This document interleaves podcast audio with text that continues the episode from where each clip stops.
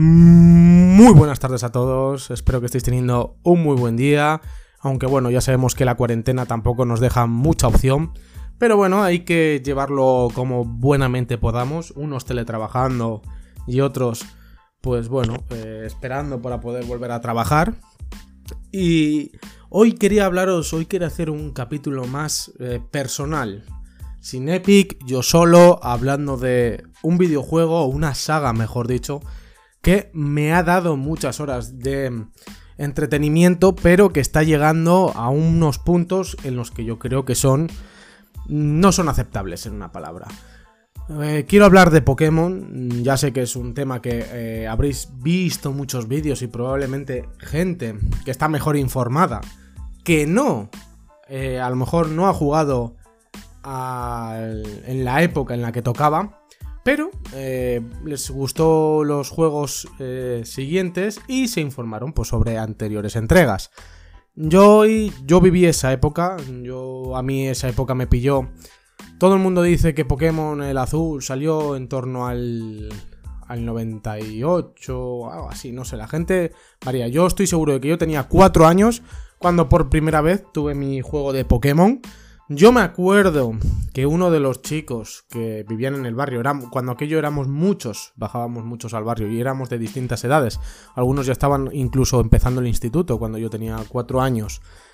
Y mm, recuerdo que uno de ellos tenía eh, un ordenador, tenía conexión a internet, que mm, para los que sois más jóvenes, pues eso es, eh, os parecerá raro que haga tanto hincapié en ello, pero en aquella época tener internet incluso un ordenador era algo súper raro. Era algo que si conocías a una persona te podías eh, dar con un canto en los dientes. Y además esta persona tenía emuladores. Y entre ellos tenía el del Pokémon verde. Era un, eh, lo que hoy en día se conoce como un friki, ¿vale? No, no lo digo con mal sentido, no me malinterpretéis pero le gustaba mucho el tema de la informática, como me gusta a mí, y además, pues tenía eh, la capacidad económica, pues bueno, para su familia, pues poder tener un ordenador con internet y demás. Bueno, pues él tenía el emulador con el Pokémon verde. También tenía el rojo, pero bueno, él el primero que consiguió fue el verde y es el que más jugó. Bueno, y yo recuerdo que tenía 4 eh, años. La gente también me sigue diciendo que la Game Boy Color, pues eso salió más tarde. Yo estoy seguro que con 4 años yo tenía la Game Boy Color. Estoy seguro, si no es con 4 es con 5 años. Pero yo no iba al colegio. No había empezado el colegio. Y yo ya estaba jugando al Pokémon. Que me acuerdo que, como ya he dicho en algún capítulo de YouTube, he enseñado mi colección. Uno de mis cartuchos, que es justamente el azul, que es mi primer juego de Pokémon, es un cartucho un tanto especial, ya lo expliqué en ese vídeo, ¿vale? Y es un cartucho especial. Pues yo, eh, gracias a ese cartucho que me vino en inglés, y bueno, y a los siguientes, oro y plata, que también me vinieron en inglés, eran cartuchos de X, los de oro y plata. Es decir, eran cartuchos que venían con color. Eh, estaban, eran cartuchos que eran para Game Boy Tocho, como la llamábamos, eh, o Game Boy Ladrillo, y eh, si la ponías en Game Boy Color, pues tenían colores. ¿Vale? El, juego tenía color. Bueno. Total. Eh, yo em, aprendí inglés gracias a estos juegos. Yo con cuatro años me pasé ese juego en azul. O sea, perdón. me pasé ese juego que era el azul en inglés. El oro y plata también.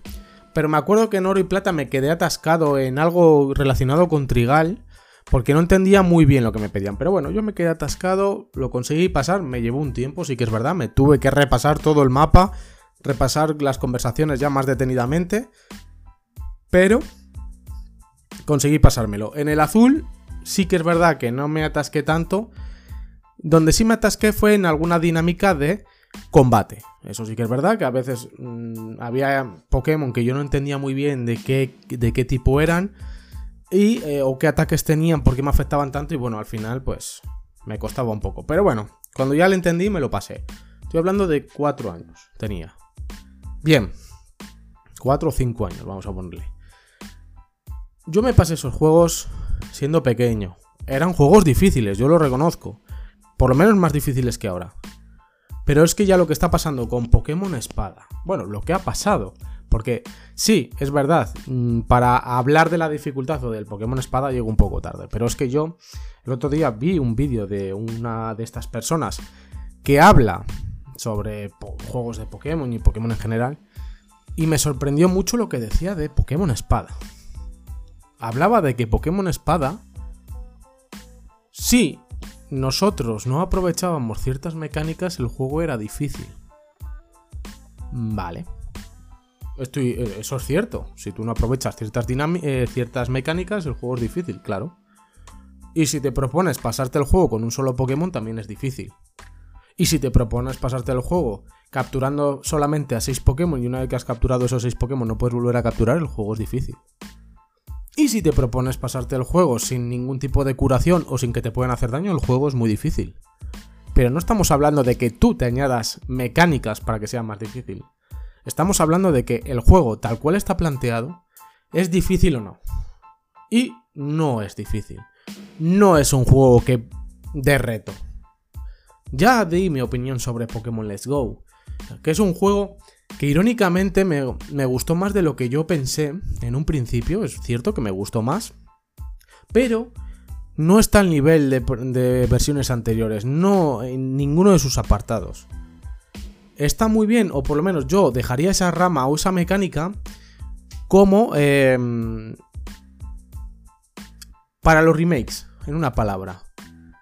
Es una dinámica distinta donde tú capturas lanzando una Pokéball y bueno, para los remakes estaría muy bien, estaría muy interesante. Es algo fresco que añades a los remakes y no simplemente le dejas o creas un juego con mejores gráficos que el original y poco más. Porque la historia la dejas prácticamente igual, añades las cinemáticas que ahora puede tener, etc, etc y ya está. Pero la historia es prácticamente lo mismo, con alguna variante, en algunos casos. Entonces, como concepto, pues le añade algo nuevo, sí, algo interesante, algo. algo. que sí, que para los remakes me puede valer. Te lo compro. Pero para la saga principal no. Y si hay algo que yo he visto, es que los juegos de Pokémon cada vez son más fáciles. Me da igual lo que digan. Me da igual las excusas que pongan. No, es que si no utilizas la, la forma Dynamax pues no es, el juego es difícil. Es que si haces esto, el juego es difícil ya. Y si mi abuela fuma, pues no sé. Pues una moto, ¿no? Por ponerle. Es que. Vamos a ver, es que no estamos hablando de las mecánicas, que es que. o de los retos que tú te puedes añadir. Estamos hablando de que el juego en sí, sus mecánicas, todo lo que te, te da es fácil. Luego es un juego que Pokémon siempre lo ha arrastrado. Vamos a ver. A ver si lo explico bien, porque es una cosa que el Pokémon, o bueno, Game Freak lo ha sabido em, disimular un poco últimamente en las últimas versiones, pero realmente si repasas detenidamente el viaje que tú has hecho, te das cuenta de que siempre ha sido así. Yo no me quejo de eso. O sea, no me quejo, creo que tiene que avanzar, pero tampoco me disgusta. Pero es un juego que en, Pokémon Espada y Escudo ha sido algo muy evidente y lo peor de todo, vacío. Y es que ha sido un correpasillos. Vamos a decirlo así. Simplemente tira para adelante, tira para adelante, tira para adelante, tira para adelante. No hacías más. Tira para adelante, un entrenador. Ah, qué guay. Venga, tira para adelante. Uy, un entrenador, qué guay. Hay un... Lo único que había, no había más. Me recuerda un poco a Zelda Breath of the Wild. Y sé que con esto cambia un poco, pero voy a volver. Pero Zelda Breath of the Wild es un mundo grande, por decirlo de alguna manera, pero vacío. O sea, hay veces que digo, joder, necesito armas. No hay bichos a los que matar. Y cuando encuentras los matas y no respawnean. Entonces dices, mmm, ¿para qué quiero un mundo tan grande si está vacío? Entonces, mmm, da un poco de rabia, ¿vale? Entonces, eh, eh, volviendo al Pokémon. hay zonas que es que son pasillo, pasillo, pasillo, pasillo, pasillo. Exagerado, que no se han molestado en hacer nada. Y veo que todavía hay gente que lo alaba, veo que todavía hay youtubers que lo defienden e incluso dicen, no, si no es tan mal juego. Pokémon Espada no tiene nada, por tener no tiene ni historia. Porque la historia que tiene es una reverenda M. Y hay que decirlo así. Yo, a ver, le he jugado ya hace tiempo y de hecho yo juego bastante al área silvestre. Pero hay que reconocerlo. Yo el otro día me puse a pensar, cuando estaba hablando con. O sea, hablando, estaba escuchando a esta persona hablar y dar su opinión, que bueno, que es, es respetable. Quiero decir, cada uno, pues bueno. Pero mi opinión no es la misma que la de. Y en este caso, pues tengo que decirlo, eh, la historia del juego, pues me parece entre poco y nada. Y cuando digo entre poco y nada es que nada. Porque tú te vas pasando el juego, vas pasando, pasando, que si está el equipo eh, copia school, por decirlo así, porque es una especie de Team School, pero a lo rancio, porque si el Team School era un poco rancio, este nuevo equipo pues es todavía peor, porque se supone que son animadoras, pero eso sí, todos son iguales, como los cromos, ¿eh? Como los cromos. Y cuando luego vas, oh, ¿os acordáis de Pueblo Po? El, donde estaban el, el Team School. Joder, aquí también hay un pueblo. Hay una ciudad, mejor dicho, que está en caos y reina este equipo. Bueno, este equipo, estas personas. ¿Vale? Que luego el, líder de este, de este equipo de animadores es justamente el hermano de la persona que a la que están animando. Bueno, total. No voy a spoilearos, pero es un poco rancio. Yo personalmente es así. Luego, de repente, se mete en el turbo, aparece, se le, se le va la, cabeza al, al, presidente y bueno, pues pasa todo lo que pasa. Al final del juego. Al final. Y ya no me voy a meter con los entrenadores, bueno, con los líderes de gimnasio, por llamarlos de alguna manera. No me voy a meter con ellos, porque un domador de dragones que no tenga, o que solamente tenga uno o dos Pokémon tipo dragón, tiene huevos, ¿eh? Las cosas como son. Pero es que estas son cosas que he ido pensando cuando oía a esta persona hablar. Y claro, a mí me, me dolería que Pokémon dejase de, de hacer juegos. Pero es que tampoco lo quiero ver así. No quiero ver juegos en los que la dificultad es nula. Donde tu enemigo es tu amigo. ¿Desde cuándo? O sea, estamos hablando de que aquí es de competir, compites contra él. Estamos hablando de que en el Pokémon azul, en el Pokémon oro y plata, que sí, que uno era el hijo de Giovanni y el otro era el niño raro nieto del profesor. Que sí, que muy bien, que era un chulo. Pero también era un badass.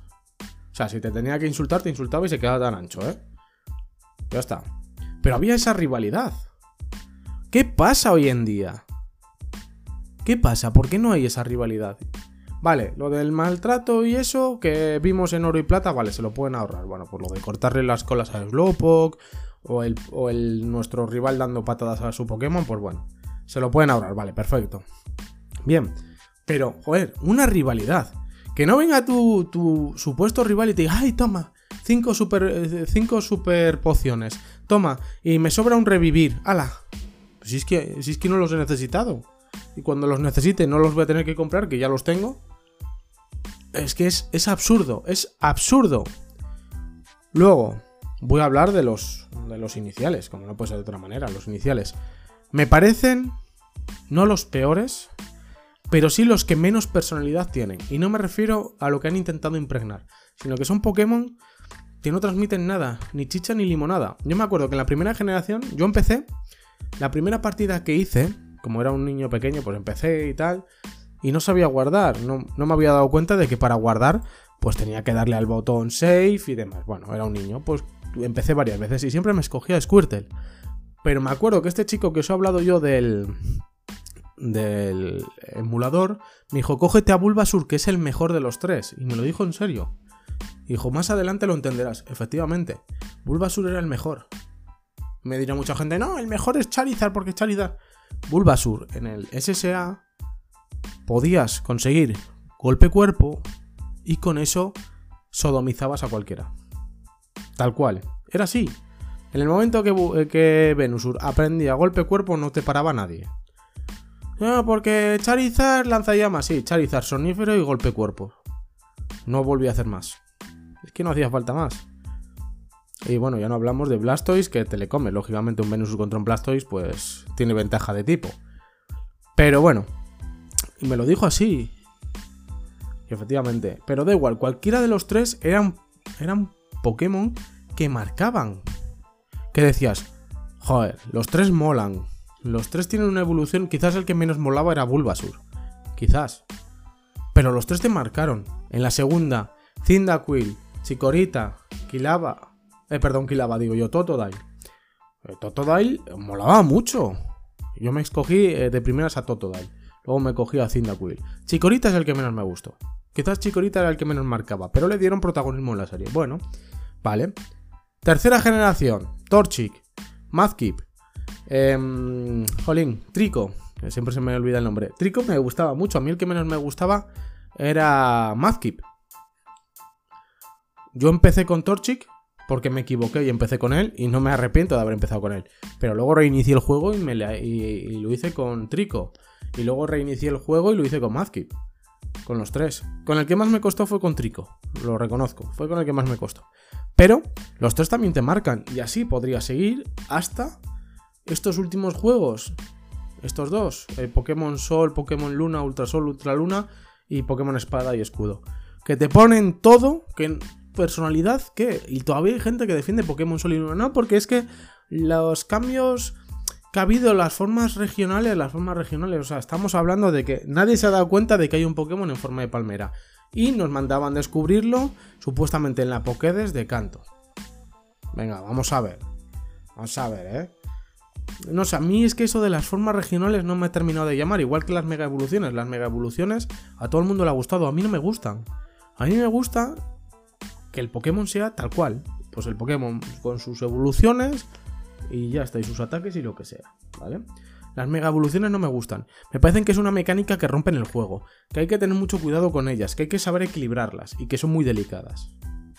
Son muy delicadas. Y de hecho, solamente hay que ver el competitivo, donde hay ciertas mega evoluciones cuando, cuando están permitidas usarse, que esa es otra, eh, que están rotas. Están rotas. Bueno, también hay otros Pokémon, como por ejemplo Zundurus, que bueno, está, está roto también de por sí, pero bueno, eh, por eso está siempre baneado. Pero quiero decir, yo no soy muy de competitivo, pero lo que yo quiero es que el Pokémon tenga lógica. Y no que de repente eh, salga un badass y ya la venga. Un Pokémon ahí con mega evolución que es la hostia. Pues no, no me gusta eso. No, no me, no me gusta. Una mecánica que sí me gustó que añadieron en Pokémon Sol y Luna no tanto las monturas en sí, sino el concepto de no tener que llevar a un Pokémon exclusivamente para que tenga las MOs. Porque a mí me ha pasado tener que llevar dos Pokémon. ¿Por qué? Porque a lo mejor necesitabas fuerza, cascada, surf, eh, eh, golpe roca. Eh, ¿Cómo se llamaba esta otra? Escalar. Porque bueno, no en todos, pero bueno, en algunos. Y alguna cosa más. Y tenías que llevar dos Pokémon. O sea, llevabas cuatro Pokémon disponibles. Mm, ¿Me entendéis por dónde voy? Por eso me parece una buena... Pero implementarlo de otra manera. De esa manera no. ¿Dónde quedó el ultravuelo? Con, lo, con el juego queda el ultravuelo. El ultravuelo de Rubí, Omega y Zafiro Alpha es la hostia. Y ya no te digo los eventos que se podrían hacer. O, o, bueno, ciertas cosas que podrían hacer. No digo lo de los anillos, porque lo de los anillos me parece un insulto, sinceramente. Pero ojo, para fábrica de legendarios no está mal. Quiero decir, se puede conseguir ahí todos los legendarios que quieras. Pero lo que quiero decir es, ¿dónde quedó esa Game Freak que al principio lo que quería era mostrarte una región? O dos. O dos. Porque también en Hoenn se ve que estaba preparado para que te mandasen a otra, a otra región, igual que pasó en Yoto, pero se quedó ahí. Todo se quedó ahí y no se hizo más. No sé el por qué, pero ahí quedó. Pero bueno, ya sabéis que Joen es mi región favorita. No fue la primera, ya sabéis, yo empecé desde el principio, yo viví todo el boom. Yo tuve, la verdad que de las dos primeras sagas todos los juegos, luego solamente tuve el Rubí y el Esmeralda. El Esmeralda me pareció, a día de hoy, el juego más difícil de Pokémon. El más difícil. Porque luego sí que es verdad que vienen unos cuantos Pokémon por detrás. No me refiero a diamante, platino y perla. O puede ser platino a quien me refiero. Bueno, sé que viene alguno más. Es que ya tantos, tantos Pokémon. Pero bueno. Sé que viene alguno por ahí que también es bastante difícil. Pero no llega. Para mí no llega el de Esmeralda. Esmeralda, no sé qué tenía. Eh, pero me pareció el más difícil. Eh, me acuerdo que bueno, el Rubí ya me lo sabía de memoria porque lo había hecho tantas veces y me acuerdo llegar al, al, gimnasio de... Oh, se me ha ido el nombre ahora. Bueno, el, de lucha, gimnasio de lucha. Es que se me, se me van ahora los nombres porque como voy saltando de generación. Pero bueno, son cosas que pasan cuando estás dando tu opinión. Llego al gimnasio de lucha con mi Combusken, ya casi Blaziken o incluso Blaziken, y que no hay manera. Y que no. Y que no. Y que no. Dice, pero si esto en Ruby me lo pasaba bien, quiero decir, o sea, sin mucho problema. Pues no. Y me retó, hizo otra vez tener que buscar las maneras o incluso tener que capturar más Pokémon de lo que yo tenía previsto porque no podía. Entonces, ese fue mi último reto realmente. Luego, ha habido juegos también por detrás, alguno difícil, pero han cambiado totalmente la dirección. Y no me gusta hacia dónde va. Personalmente yo Em, hay gente que dice, no, porque es que, claro, es que mm, están tanteando. Sí, sí, claro, se están escudando en las animaciones. Que, bueno, eso da para otro tema largo y que. da para mucho. Que si los Pokémon para que se vea. Ah, pero ahora te han quitado que si te sale un Shiny, no te des cuenta. O sea, lo que quieren es que te chupes los combates sí o sí, para encontrarle. No me parece mal, pero me gustó más la mecánica de, Let's Go. No porque fuese más fácil, que en el fondo era más fácil, pero se puede complicar, ¿vale?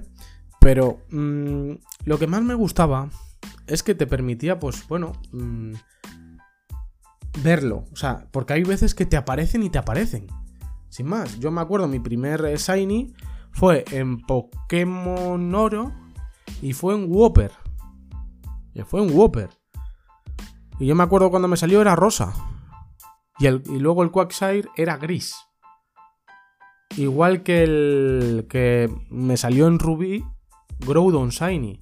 También os digo que llevaba como cuarenta y tantos intentos porque no había manera de capturarle. Se me había cruzado y no había manera. Y bueno, pero me salió. Y no era como el de ahora, no era verde. Era gris. Era gris. Pero no sé por qué, ahora a los que eran grises los han puesto verdes. No era, no era verde, era gris. Eran gris, como color plateado. Bueno, total, no me voy a desviar porque esa es otra cosa que no me gusta. Porque Groudon me encanta, es mi Pokémon legendario favorito. Luego va Zapdos.